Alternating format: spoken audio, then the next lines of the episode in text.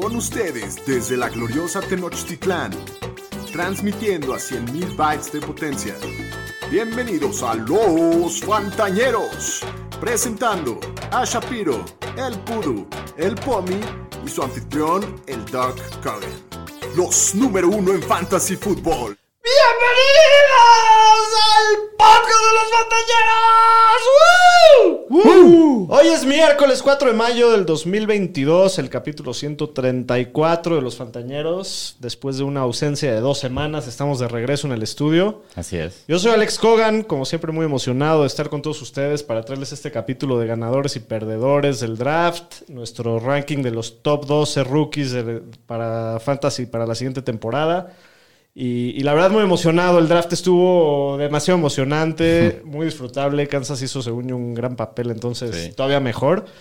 Entonces muy, muy contento. Daniel Shapiro, ¿cómo estás tú?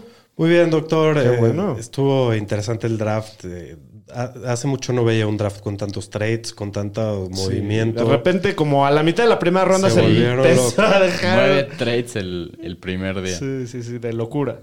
Hasta para adelante, Ahí está mejor. mejor. Muy bien.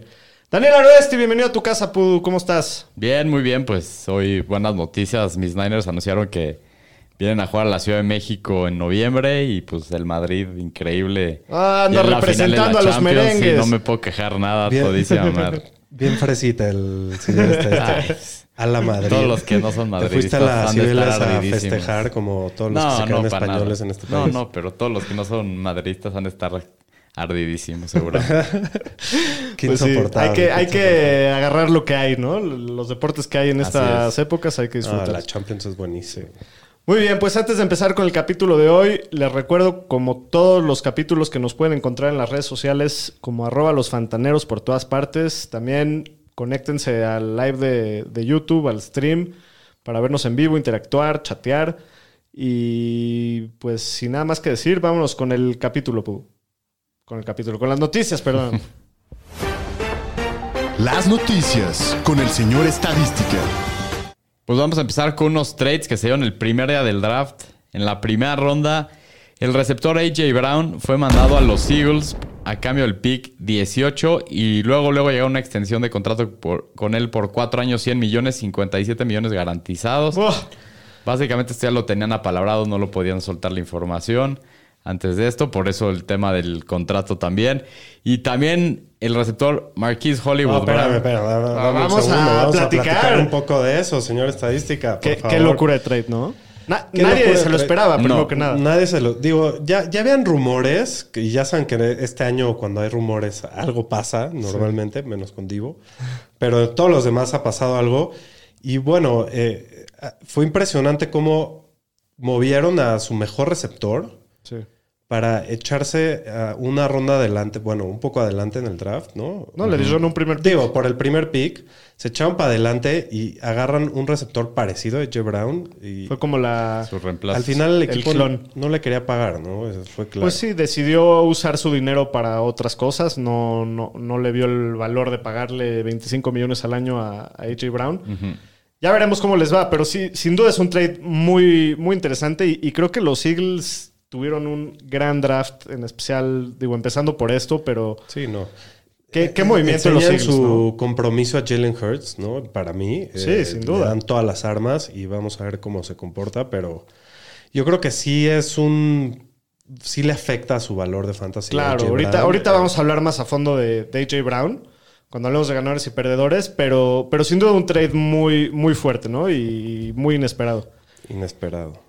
Y también, pues inesperado, también en la primera ronda, los Ravens mandaron al receptor Marquise Hollywood Brown O sea, a si, si te, Arizona. si te apellidabas Brown en el Sí. draft, no estaba seguro. ¿eh? Exacto. Sí, por el pick 23. Y pues esto luego salió unos días después que el receptor de Andre Hopkins fue suspendido los seis primeros partidos de la temporada por violar las políticas de drogas de al- para mejorar su rendimiento. Ya dijo que no, va a que no va a apelar y va a tomar su castigo.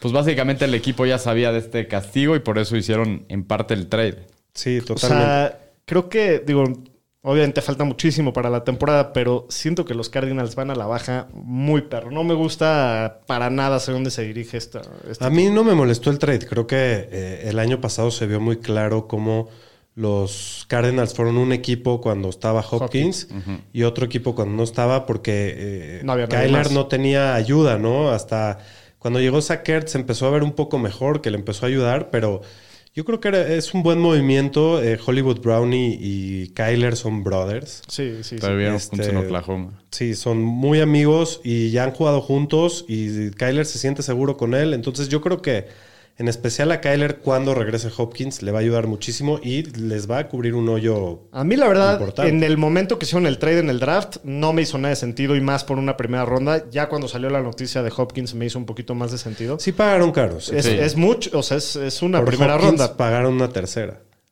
Ese es de los robos más grandes de la historia. pero, pero sí, la verdad, a mí no me, no, no me encanta el upside que tenga Hollywood Brown.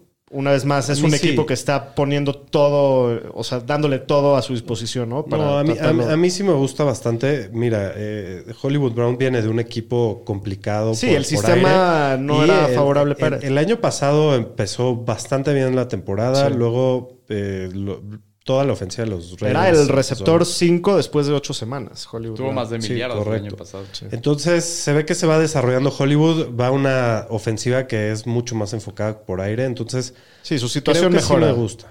Sí. Veremos cómo le va. Siento nada más que estuvo caro lo que, lo que pagaron por Sí, él. Es, lo- es mi único problema. ¿Qué más? Pues ya la NFL anunció el día de hoy los partidos internacionales para la temporada 2022. Aquí en la Ciudad de México, pues ya era como un chisme que ya se sabía desde hace mucho tiempo. Hoy lo confirmaron. Vienen los 49ers.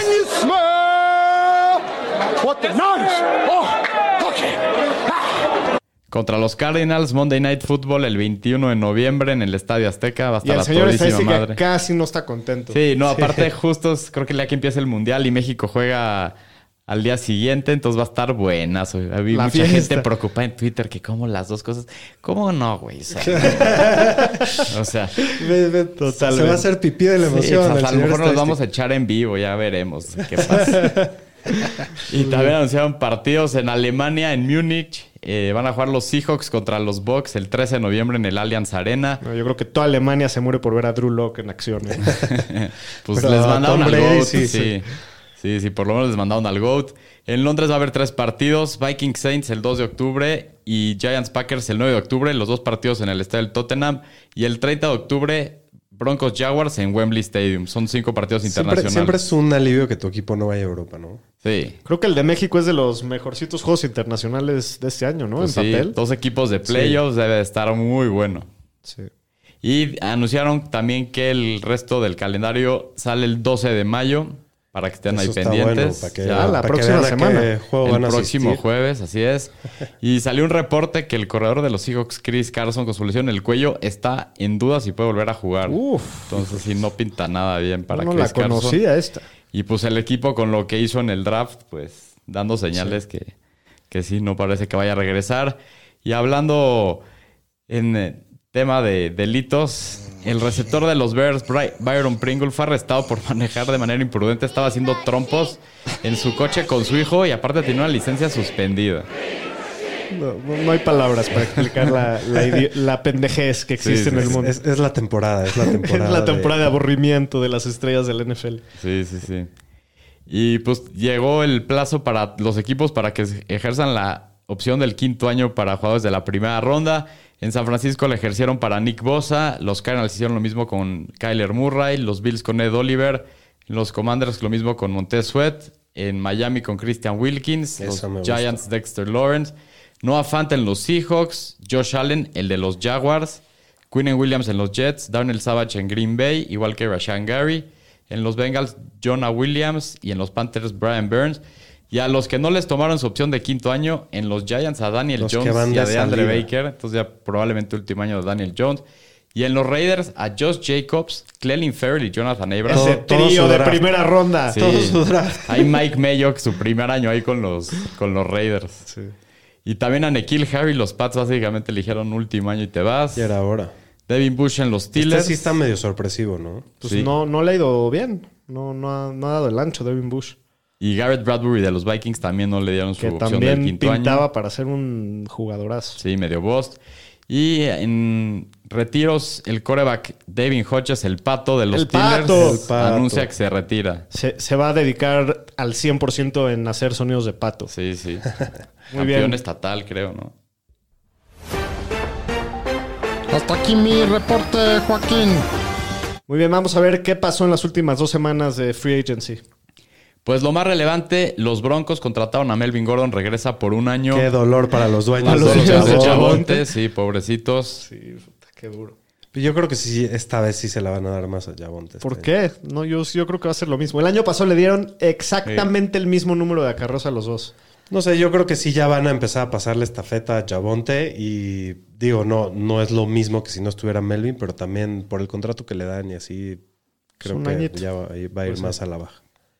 Eso en Denver, en los Saints contrataron al safety Tyron Matthew. Mejor Tres Badger. años, 33 millones 18 garantizados. Muy buena contratación. Sí. Sí, barato. En San Francisco regresa el cornerback Jason Barrett por un año. ¿Qué, qué ejemplo de perseverancia de este muchacho. Sí, su, creo, que que, se su ha perdido tercera lesión Su segundo ACL. Fuerte y pues Se regresa, ha perdido esperemos. del 80% de su carrera. Sí, pobre, pero cuando juega, juega muy bien. Sí. Esperemos que esté sano este año. En los Jaguars a un acuerdo con el tackle ofensivo Cam Robinson, tres años, 54 millones, después de que le habían puesto el franchise tag. En los Jets regresa el defensive end Vinny Curry, que se había perdido el año pasado por una enfermedad en la sangre. Y contrataron al safety linebacker Marcel Harris, ahí de los 40, que venía de San Francisco. En los Bills contrataron al liniero ofensivo David Quisenberry. Los, los Steelers renovaron al safety Terrell Edmonds por un año y contrataron también al safety Damonte Kazee. Y los Bears cortaron a Nick Foles. Uy, el Pomia de estar bien triste. Sí, sí, se van Nick Foles. En los Falcons llegó una extensión de contrato con el defensive tackle Grady Jarrett, 3 años 51 Jugadorazo. millones. Y cortaron a Mike Davis. Después de que no, no dio el ancho el año pasado. No, le fue muy mal. ¿Qué más pasó? Los Chargers contrataron al cornerback Bryce Callahan por un año. Los Commanders al guard Trey Turner también por una temporada. Los Texans contrataron al defensive end Mario Addison y contrataron también al quarterback Kevin Hogan. Pues bien, eso ¿verdad? básicamente, ya creo que va a haber muy poco movimiento ya. Pues todavía hay jugadores ahí Pues medio uno que talentosos. otro veterano, sí. Ajá. A ver Que qué pasa. Probablemente se están esperando para no participar en los OTAs y ya firmar después. Probablemente. Muy bien, vámonos con la lista de los 12 mejores rookies para Dynasty oficial de los Fantañeros. Antes de hablar de la lista, ¿quieren platicar un poquito del draft? ¿Cómo, cómo estuvo? ¿Cómo vieron? Sí, ¿Qué que- equipos hicieron buen trabajo? ¿Qué equipos Sí, la cagaron? Creo que los Jets hacen un gran draft, ¿no? Sí. Gran draft. Se llevan un gran receptor, se llevan un muy buen defensive end, este, A a, un- a a uno de los mejores mejores corners. corners, el, el Salsitas Garner, que me encanta su nombre y es un tipo que no permitió un touchdown en toda su carrera de college, entonces Sí, un pues, jugadorazo. los Jets se ven muy bien. Sí. Eh, no Y- sé. Y, también a Brice Hall en la segunda Hall. ronda. Correcto. Jeremy Rockert, el Titan de Ohio State. Muy buen draft hicieron. Se, se movieron para jugadores importantes. y- sí, sí, sí. También los Ravens, como ya es de costumbre, gran draft. Sí. Creo que le agarró muy buen valor, ¿no? Kansas Mucho City también hace un gran draft. Kansas, 10 Filadelfia también. Filadelfia, Filadelfia, Detroit, sí. tuvo Contando un, el trade draft también.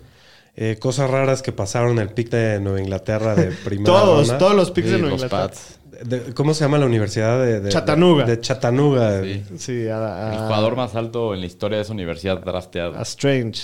¿Cómo se cómo Cole se llama? Strange. Cole Strange. En la primera ronda. Una sorpresota. Y el receptor Taekwondo Thornton de Baylor en la segunda ronda, que el- había muy buenos receptores y decidieron irse por él, que Pero era fue el más, sí, muy veloz. fue el más pero- rápido del, del Sí, combine, ¿no? mucha Sí, velocidad. pero literal lo draftearon y dije, puta, este güey va a ser el siguiente. De Kill Harry. No, este Justin Rose, ¿no? ¿Cómo se llama? John Ross. Jordan. No, John Ross, John, John Ross, el Ross. de los. Sí, o- Puede ser. Tavon quién Austin. ¿Y qué tal, qué tal lo que hicieron los Saints? Es- Eso fue lo más importante, lo más Qué- impresionante. Qué locura, qué locura. ¿no? Eh, Tradearon una cantidad de picks estúpidos antes del draft y durante el draft, que al final de cuentas fueron dos primeras rondas, una tercera y más. Por lo que acabó siendo Chris Olave, que me encanta el jugador y creo que cae en una muy buena situación, lo que quieras, pero sigue siendo un rookie que no ha probado nada. Y los Saints pagan más Chris que. Olave y un par de jugadores más, ¿no? No, no, no fue lo único que se llevaron. O sea, eh, para Con- saltar con a ese pick, con esos movimientos, no, no sé quién más acabaron agarrando, pero en, en- en total fue una locura lo que pagaron por Chris Sí, Olave. Más vale que, que sea lo que esperan, ¿no? Y Seattle, que pues no draftearon quarterback y a Russell y la nunca caída le de- armaban línea ofensiva y la ahora se caída de agarraron unos varios jugadores ofensivos. Sí, unos prospectos que esperamos que salgan en la primera ronda como Malik Willis o Nakobe Dean, el linebacker de Georgia, que slidearon hasta la quinta ronda y Malik Willis en la tercera creo se fue, ¿no? Sí, Sí, los corebacks se, se vieron de muy castigados Pickett, este que- año. Y también los corredores, yo creo. Eh, Pues se fueron varios en la segunda. o en la segunda, pero los años anteriores estaban yendo corredores en la primera Sí, y no ca- se fue cada, vez, cada vez se van más bajos los corredores. sí, cada pero vez eso se no quiere más decir que sean no peores. Sí, sí, sí. Nada más no, es una posición que Correcto. sea premium. Ajá. Bueno, vámonos ahora sí con la lista de los 12 mejores rookies de los Fantañeros. Puro receptor. Casi, casi. En primer lugar, sí tenemos un corredor, que es el corredor que teníamos rankeado como nuestro corredor uno de la clase, Brice Hall, que los Jets hacen un trade-up por él en la segunda ronda, es de los primeros picks de la ronda. Eh, no llega a la mejor de las situaciones, la verdad es que los Jets, pues no es el, el destino ideal, pero si pagaron tanto por él, va a tener el volumen, ¿no? Y va a tener la oportunidad. Mira, yo, yo no hecho. creo que sea tan mal destino. La línea ofensiva de los Jets no es tan mala y creo que le van a dar la oportunidad encima de Carter. Eh, No es tan mal destino, simplemente hubiera estado mejor si hubiera sido en Buffalo o en uno de No, los sin otros duda, equipos. sin que- duda, eso sin duda, ¿no? O Una ofensiva más explosiva, pero creo que en los corredores es importante la oportunidad y creo que aquí va a tener la oportunidad. Invirtieron en él mucho más que Sí. por Carter y a, a lo mejor no en los primeros partidos del año, pero él va terminando de- terminar siendo el Sí, titular y es del un equipo. tipo grandote y muy talentoso. Es un hecho. rápido, que tiene opción de recepción y de Ajá. corrida, puede jugar los tres downs. Sí. Entonces, creo que sí, de estos corredores son difíciles de encontrar y es un muy buen primer pick. Es el consenso de los fantañeros, pick uno para, Para draft de Dynasty. rookies, ¿no? Sí. Para Dynasty. Muy bien, en segundo lugar tenemos al primer receptor que se fue en el draft, que es Drake London de los Falcons, que él es lo mismo. Llega a una muy buena situación en el sentido de que no hay nadie más de competencia aparte de Kyle Pitts, pero no hay coreback que les pase, Así ¿no? es. Correcto, sí. eh, tiene a Mariota del otro lado, que, que eso eh, es... Pues no es, no es lo, no es lo ideal. Es No un es lo deseable. Es un coreback de bajo volumen. eh, pero Draftean bueno, a Desmond Reader también, ¿no? Sí, Sí. como en la tercera cuarta ronda. Sí, eso puede ser interesante. A mí me gusta mucho Desmond Reader en donde cayó. Creo que va a tener chance de mostrarse. Y creo que es el, el coreback que menos, que- más misterioso del draft. Entonces creo que tiene buen upside. Pero bueno, hablando de London, eh, es un tipo enorme que es muy bueno en, en, cacha- en contested catches, en cachadas disputadas. Y es bu- muy bueno metiendo touchdowns. Se le compara con Mike Evans, ¿no? Entonces. Sí, es ese tipo de físico así grandote y, y su upside es altísimo. ¿no? No, y de entrada va a jugar, yo creo que va a jugar todos los snaps de todos los partidos. Porque, Y es el receptor uno del equipo desde la semana uno. Sí, lo único que la, la bandera roja aquí es que es Mariota y vamos a ver qué va a pasar ahí. Correcto. En tercer lugar, tenemos al receptor que viene a reemplazar a J. Brown en Tennessee, Traylon Burks. También lo selecciona en la primera ronda. Hubo un ron como de ocho receptores que se fueron seguidos en la primera ronda. Sí. Pero Traylon Burks nos gusta mucho. Aro, ¿qué opinas de Traylon Burks? Pues sí, lo pusimos de número 3 aquí en nuestros rankings por la situación en la que llega. Porque pues se va AJ Brown y pues básicamente es él. Y regresa, Robert trajeron a Robert Woods, pero viene lesión. regresando un ACL que se lo voló a mediados de noviembre. Entonces a ver cómo regresa. Entonces yo creo que el equipo lo va a tratar de utilizar como es AJ Brown. Entonces las oportunidades las va a tener. Y tiene ese upside igual que AJ Brown que una jugada te la puede convertir en una jugada grande y se puede escapar 80 yardas. Tiene algo que trabajar, nos dicen que no está tan pulido, Sí. pero es un monstruo after the catch Traylon Burks. Entonces, por la situación, creo que es el segundo Sí, mejor que receptor de aunque esta es clase. la segunda ofensiva el año pasado que más corrió, alguien tiene que, Sí. que recibir esos targets. No, ¿no? de acuerdo. Entonces- Y, y tiene a Robert Woods que viene de, que viene de una lesión. No hay muchas opciones en Sí, Tennessee. está- está Jay Y yo, personalmente, como lo platicamos hace rato, yo me estoy debatiendo entre estos dos para hacerlo. el- Entre Drake London y Traylon Burks. mejor receptor, sí. Creo que Tannehill es un poco un mejor pasador, No, sin duda. pero tiene mejor juego terrestre por allá. Entonces, estoy muy... eh, Indeciso. muy- sí, estoy muy indeciso. De hecho, tengo el pick 3 en un Dynasty y me van a llegar los dos y no sé qué voy a hacer. Bueno. En cuarto lugar tenemos al receptor que se fue a los Jets, Garrett Wilson, también receptor en la primera ronda, top pick top 10. Ujú. Eh, para muchos considerado como el mejor receptor de la Sí. clase de Ohio State. Eh, lo mismo, ¿no? O sea, no es la ofensiva explosiva ni, ni el coreback probado, pero va a tener su oportunidad y va a ser el receptor probablemente uno desde la primera semana. ¿no? Sí, pero también a Wilson eh, le gusta soltar el brazo. ¿eh? No, no, no es un. Por eso me gusta Garrett no- Wilson. Es un coreback que a lo mejor va a cometer errores, pero de que creo que yo estoy muy seguro de que va a haber volumen por aire en ese equipo, va a haber. Y, y también como que da la impresión que los Jets están haciendo un... Van como en buen camino, Sí. están haciendo las cosas bien. Entonces, a mí no me sorprendería mucho si, si Zach Wilson tiene un buen segundo año. También ya salió unas fotos que se puso más grandote y más mamado. Entonces, Aparte, la conexión de Wilson a Wilson va a estar muy interesante. va a estar muy bueno, sí. Nada más aquí yo, por eso lo pusimos abajo, porque comparado con los otros dos, creo que tiene que competir más por sus targets que los anteriores. Correcto, eso es Entonces cierto. por eso lo aventamos un poquito abajo nosotros para el tema de Dynasty. Correcto.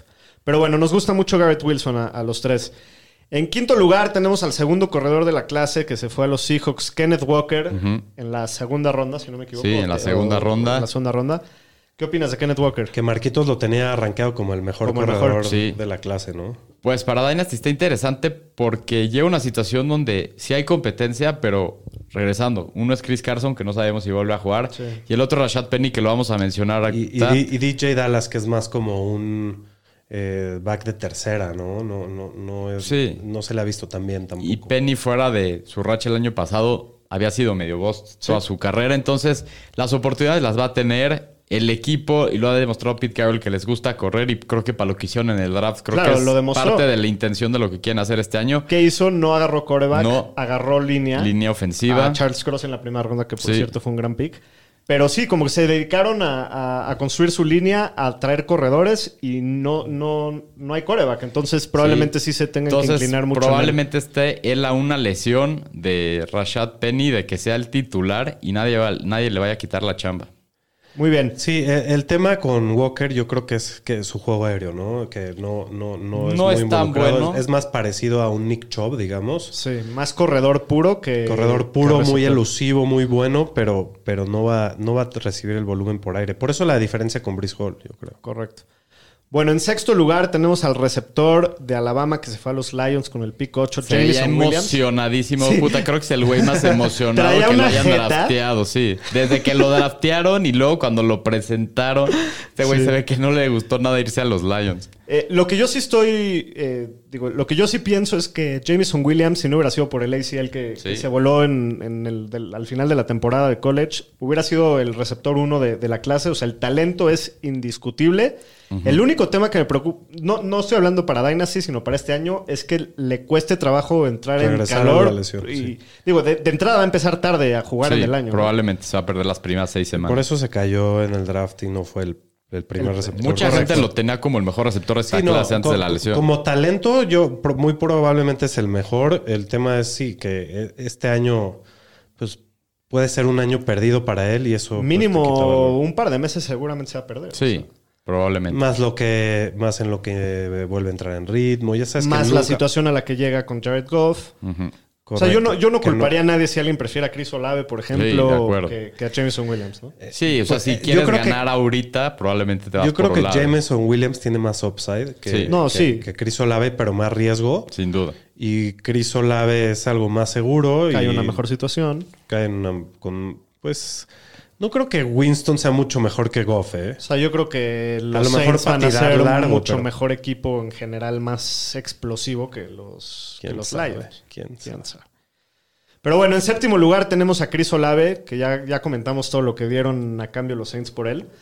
Otro jugador de Ohio State que, que muchos lo tenían como el receptor uno ranqueado de la clase.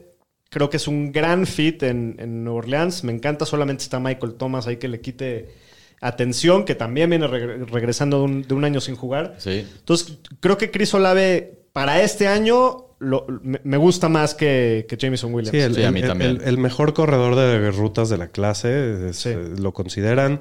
También se vio muy rápido en el combine, entonces puede estar muy interesante ahí con, con James. Sí, de acuerdo.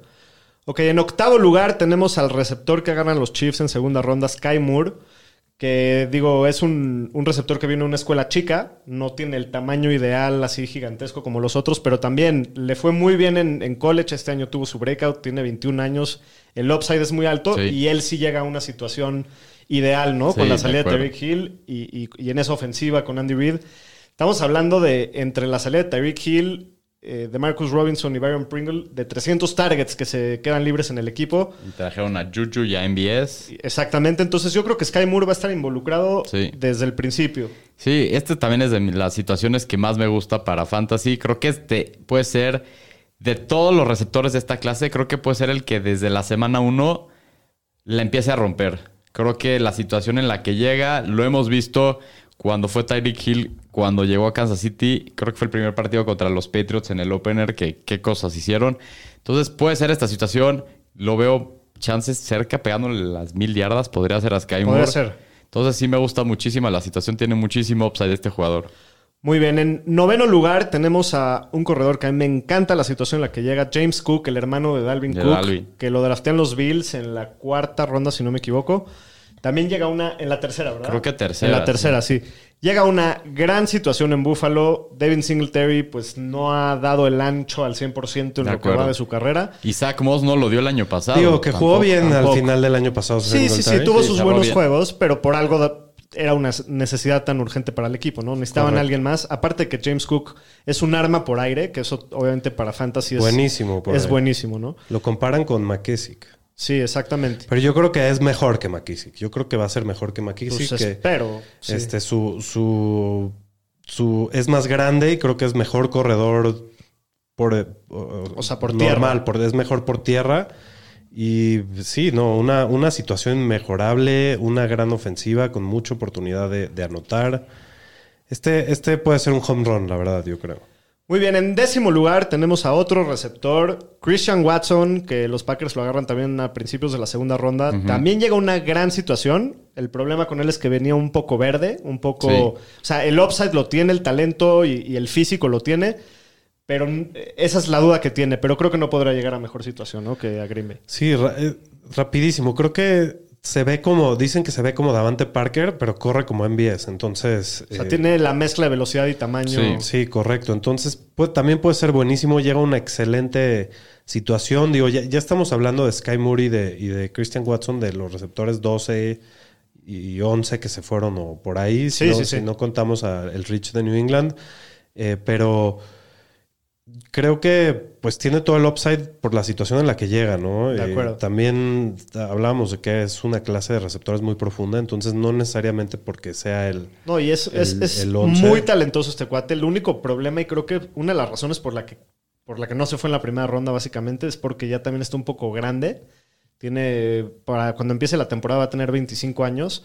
Entonces, para cuando acabe su contrato de rookie, va a estar pegándole a los 30. Entonces, eso no es ideal. Y, y tiene que trabajar varias Y tiene cosas que trabajar también. varias cosas. Está, está como verde en, en- en- muchas cosas, pero definitivamente el upside y, y la situación en la que llega ahí están. Sí. Y, y eso creo que lo hace muy atractivo, ¿no?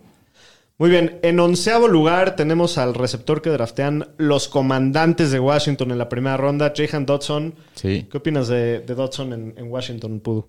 Pues puede ser muy interesante porque McLaurin puede ser que sea el último año en este equipo. Entonces, para cuestiones de Dynasty, a lo mejor el próximo año es el Correcto. target uno Oye, en ese nu- equipo. Nuestro cuate Edgar nos saluda. Saludos, Eh, Saludos, Edgar. Tarde pero sin sueño y dice que Cook también se encabronó que lo drafteó este Búfalo porque le va al delfín. Ah, sí. Sí.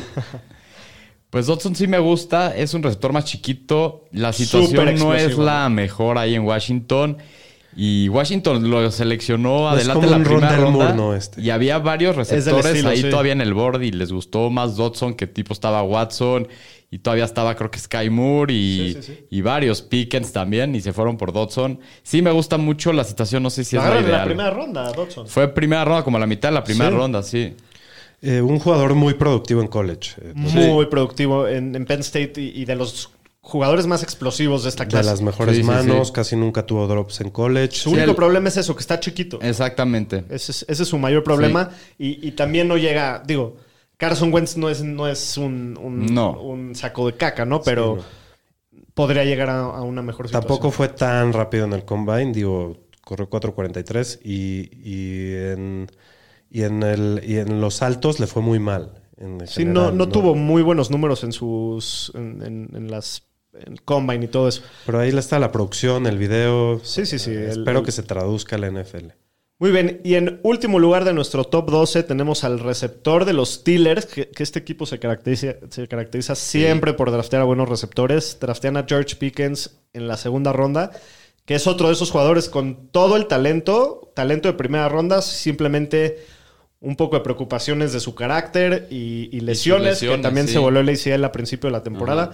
Pero es un, sin duda un tipo muy talentoso. Ese, ese core de receptores entre Deontay Johnson, George Pickens y Chase Claypool está de miedo en papel. Entonces, George Pickens me gusta mucho el talento y me gusta mucho la situación. No me gusta mucho que hay bastante competencia en Pittsburgh. Ese es el único tema.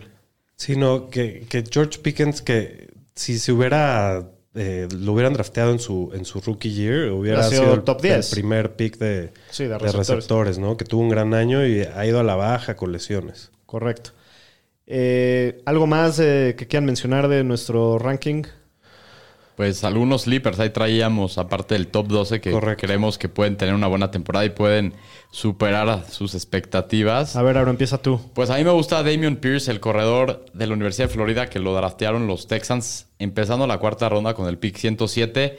Pues llega una situación donde pues hay mucha competencia, pero está Marlon Mack, está Rex Burhead, está Royce Freeman, que si ves esos nombres, creo que es como el basureo de corredores y los juntaron todos juntos. Entonces, las probabilidades de que al final de la temporada o a media camión de la temporada basura tiene sea el el líder de de este backfield es muy alta. Sí, y este equipo, pues sí sigue siendo muy malo, pero creo que han ido mejorando un poco, mejoraron un poco la línea. El Davis Mills no se va a ver tan Tuvieron mal. un bastante buen draft. Entonces, tuve un buen draft y como lo veo para llevarte un, cor- un corredor con estas probabilidades de que a lo mejor sea el lead back en tu draft de rookies en la finales de la segunda, principios de la tercera ronda, creo que puede ser un rookie echarle un ojo. Me gusta mucho Damian Pierce, muy buen.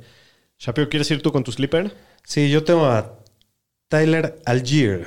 Sí. o como me gusta decirle, Aligieri.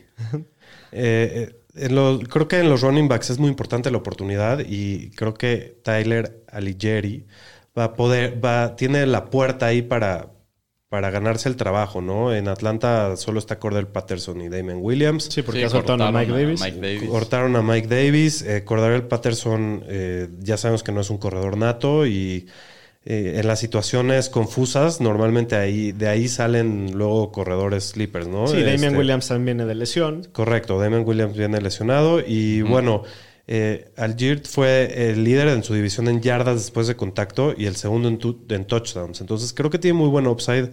Sí. Eh, creo que va a ser el corredor más este, talentoso del equipo. Entonces ahí es un buen rife en la gusta. tercera ronda. Tiene Me muy gusta. buen tape. Sí, me gusta mucho. Bueno, mi sleeper para este año es Jalen Tolbert, el receptor que agarró Dallas de South Alabama en la tercera ronda. Obviamente tenemos, primero que nada, la pérdida de Amari Cooper y de, y de Cedric Wilson. Aparte, Michael Gallup viene regresando de cirugía. Entonces llega una buena situación. Es una ofensiva muy vertical, muy explosiva, ya lo hemos visto.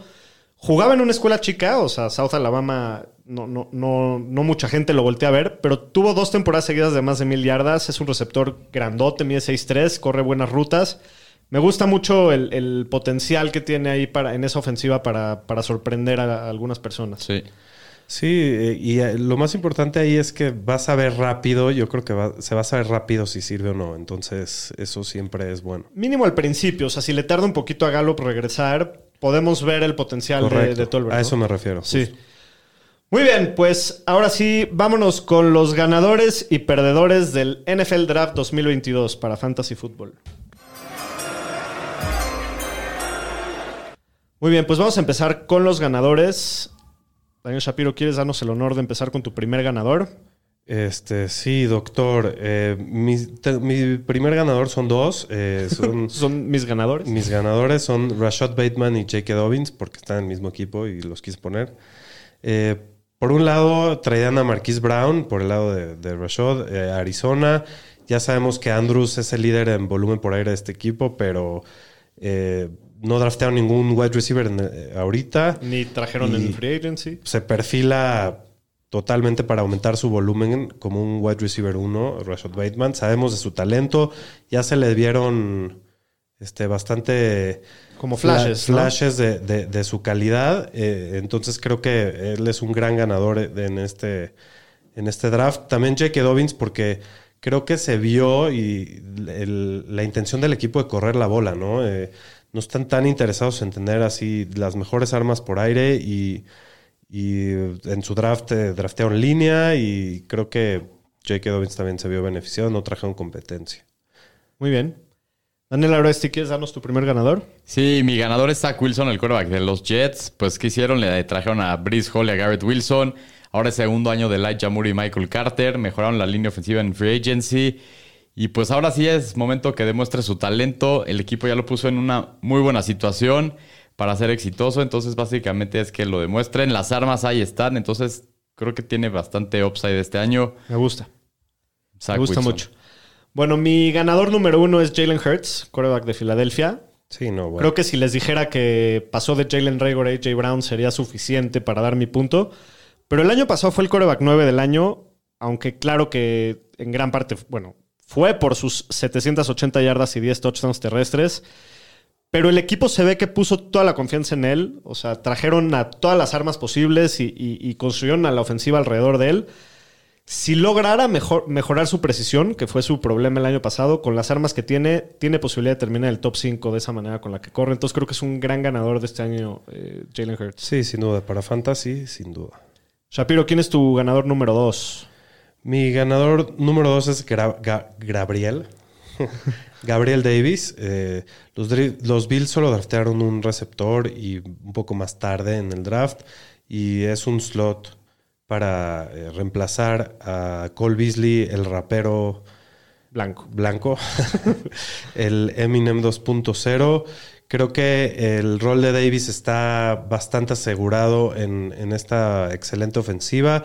Y después de ver lo que hizo en, el, en los playoffs, yo estoy en el tren de Gabriel Davis. Creo que Sin es un duda. jugador muy interesante y a un precio que va a estar muy Yo bueno. creo en que esos playoffs le subieron su valor en fantasy Sin duda. muy perro. ¿no? Sin duda. Da- eh, Daniel Aroesti, ¿quién es tu segundo ganador? Pues mi segundo ganador es Allen Lazard, el receptor de los Packers. Y les voy a decir por qué. Los Packers, dos picks en primera ronda, se les fue Davante Adams. Y creíamos que iban a seleccionar un receptor en la primera ronda, no lo hicieron. Se esperaron hasta la segunda para Christian Watson, lo cual ya lo dijimos, es un proyecto. Al igual que los otros receptores que draftearon en Romeo Dobbs y Sammy Touré. Pues básicamente, hasta el momento es el receptor uno del equipo. Se conoce pues ya con más años de experiencia que cualquiera de estos con Aaron Rodgers. Ha demostrado partidos tremendos que ha tenido. Y por más que traigan a alguien en free agency, creo que va a ser el líder en recepciones de este equipo. Entonces, así calladito, creo que Allen Lazard puede ser una opción. A lo mejor un flex, un receptor 3 para esta temporada y no te vas a pagar absolutamente nada. Oye, señor estadística, está rifado este, está rifado. Sí, el el pues equipo drafteó tres receptores y tú Pues Sí, pero es el único receptor de todo el equipo. Bueno, aparte de, de, de Cobb. Sí. Y el Tonayán. El Tonayan El está Tonayan bien. viene regresando de una Digo, de los también. receptores es el único, aparte de, de, de Randall Cobb, que tiene algo de experiencia con, con Rodgers. Entonces, Sí, sí, correcto, sí, de sí es un tema de confianza y de. No, no, de no, me, me- me gusta, nada más está rifado. Sí, está Sí, rifado, sí. pero me gusta mucho. Bueno, mis ganadores son dos, que son dos jugadores que caen en, en una situación bastante similar. Es Christian Watson, ya hablamos un poquito de él, de que, que cae en los Packers en la segunda ronda, y Sky Moore en los Chiefs. Son dos jugadores que no eran los prospectos eh, más altos rankeados de los receptores, ni, ni, ni siquiera se fueron en primera ronda, pero los dos tienen mucho upside. Sus respectivos equipos invierten bastante alto capital de draft por ellos y bueno, pues caen en las mejores situaciones posibles con Sí, no, Rodgers y y, lo- Mahomes, los ¿no? receptores de la segunda ronda muchas veces jalan, ¿no? Sí, hay, hay en los últimos años- receptores. Davante Adams fue de segunda ronda. DK Metcalf, AJ Metcalf, Brown, Divo, McLaurin. Correcto, entonces Hopkins. No, no quiere decir que sean malos sí. porque no porque se fueron ocho antes que ellos en la primera. Sí, sí. No, no, no. O sea, para nada. Creo que, digo, ya siempre hemos hablado, ¿no? Que la situación en la que caen es muy importante y creo que son los dos que mejor. También Metcalf decían que era un proyecto y ve nada más. Sí, sí, sí. Pero bueno, creo que los dos van a producir para Fantasy desde el día uno. Vámonos ahora sí con los perdedores. Daniel Shapiro, ¿quién es tu primer perdedor de la Mi noche? primer perdedor es Ryan Tannehill. Eh, de por sí no tiene muchas armas en el equipo, no tiene un gran tight end y pues su, su única excelente arma que era AJ Brown se la quitan. Se vio mal en, en playoffs y todavía lo, lo perjudican más. Entonces, eh, no veo que, no veo que Traylon Burks vaya a aportar más de lo que aportó AJ Brown el año pasado al equipo, ¿me explico? Y eso no quiere decir que Traylon Burks es- sea malo, nada más va a ser un rookie, ¿no? Sí, claro.